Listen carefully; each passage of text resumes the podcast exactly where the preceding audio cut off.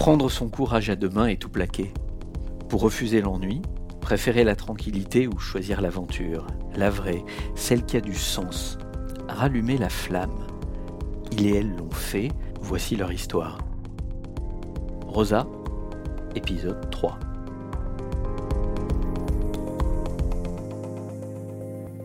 Euh, oui, ma vie a beaucoup changé.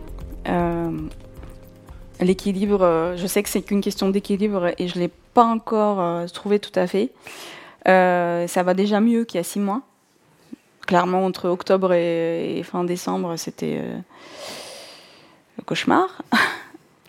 je me suis retrouvée avec plein de factures qui me tombaient dessus, plein de gens qui venaient me proposer plein de choses, des autrices avec des livres, des partenariats, des machins je bah et puis enfin là encore une fois je parle avec du recul parce que sur le moment j'étais contente j'étais heureuse et je disais oui à tout.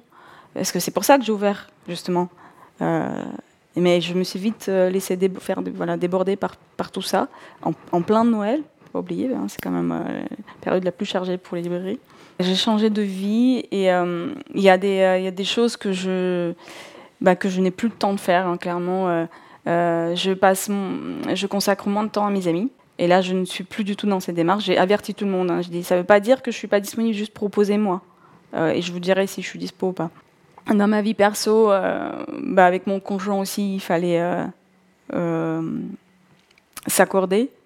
lui, il a vécu, les, trois premiers mois, ça lui est tombé dessus aussi, hein, même s'il était préparé euh, dans sa tête, mais euh, dans les faits, euh, il s'est rendu compte que bah, il me voyait beaucoup moins.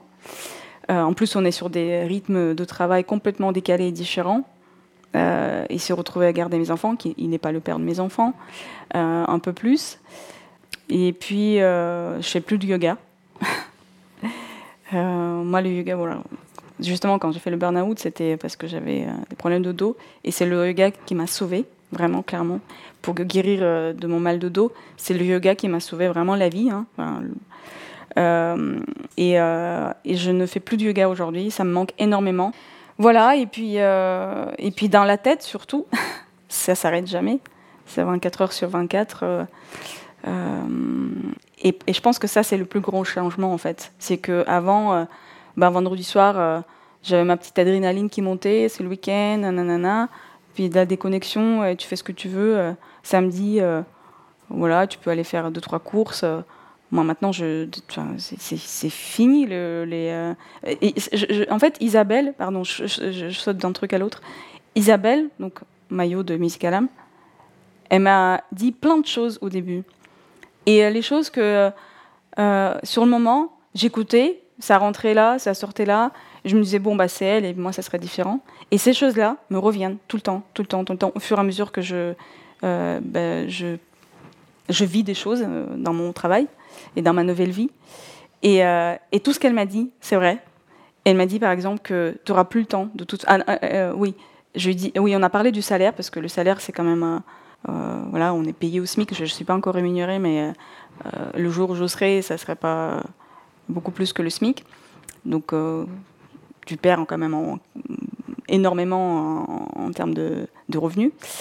Et euh, donc je lui disais, mais comment tu faisais en fait avec euh, si peu de, revenus par mois? Il me dit, mais de toute façon, tu verras, tu n'as plus l'occasion de dépenser l'argent. Tu n'en as plus. Et c'est vrai, non seulement euh, déjà aller physiquement quelque part, ne serait-ce que, je sais pas, je dis n'importe quoi, shopping, cinéma, théâtre, concert, c'est, t'as plus le temps pour faire ça. J'ai maintenant, j'ai mis à côté de mon lit un carnet avec un stylo, parce que si jamais la nuit je me réveille et je fais une insomnie, bah c'est là que toutes les bonnes idées viennent, parce que tu as de l'espace mental, euh, tu réfléchis et tu peux pas bouger. Et as, tout, tout te vient dans la tête, tout ce que tu dois faire, tu as, oublié, il faut pas oublier, des bonnes idées. Et, euh, et comme ça t'empêche de dormir, tout ce brouhaha dans la tête, bah je les, je les note, je les sors de ma tête et ça me permet de me rendormir rapidement. Ça envoie la chandelle, oui. Euh, aucun regret. Aucun regret euh, d'avoir. Euh, alors, mon précédent métier me manque encore. un petit peu moins, mais maintenant, là, quand je parle, mais, mais ça manque encore. C'est. Vraiment, je pense, le, milieu du tourisme qui me manque. J'ai bon, voilà, je suis même restée 18 ans dans ce milieu-là, on coupe pas le lien comme ça euh, du jour au lendemain. Mais je me sens à ma place. Je, j'ai, vraiment pas de regrets. J'ai quand même rencontré, je rencontre, je rencontre plein, plein de gens formidables dans le cadre de, mon travail. Euh, et ça, c'est ce que j'adore. j'adore. Euh. Le projet a été reçu très, très bien, avec beaucoup d'enthousiasme. Euh, j'ai encore aujourd'hui des personnes qui encaissent, qui arrivent en caisse et qui me disent Elle est géniale votre librairie. Le meilleur complément, c'est quand on me dit J'ai envie de tout acheter. Et à certaines personnes qui. Euh, euh, ça leur a fait quelque chose émotionnellement de savoir c'est que des livres écrits par des femmes, des personnes non binaires. voilà, c'est ça leur, même au corps, ça fait quelque chose. Je pense qu'il y a voilà peut-être une, espèce de sororité quand même qui est là, qui est présente. Euh, au-delà de, simples relations euh, commerçants-clients. L'idée était bonne, c'est sûr, euh, parce que ça fait écho à une demande.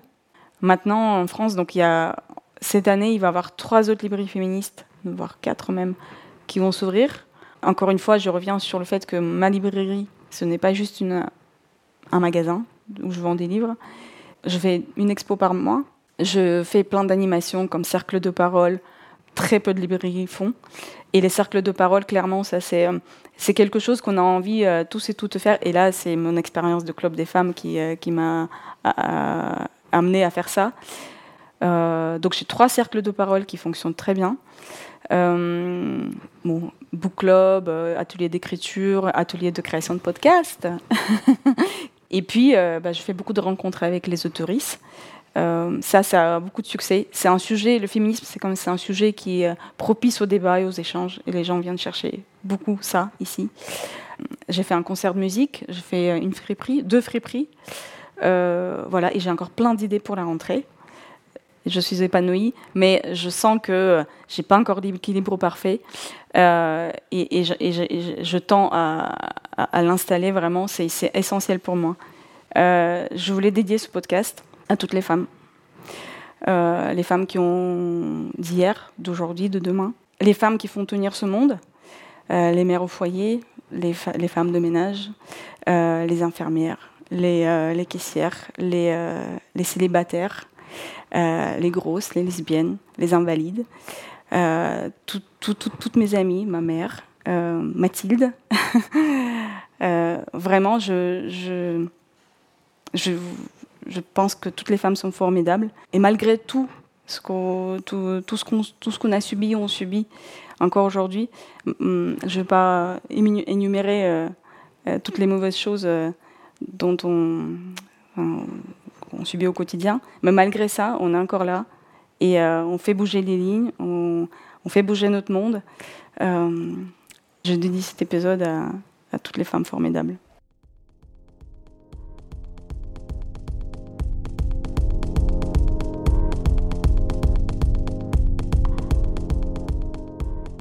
J'ai tout plaqué est un podcast produit par Orange pour les pros.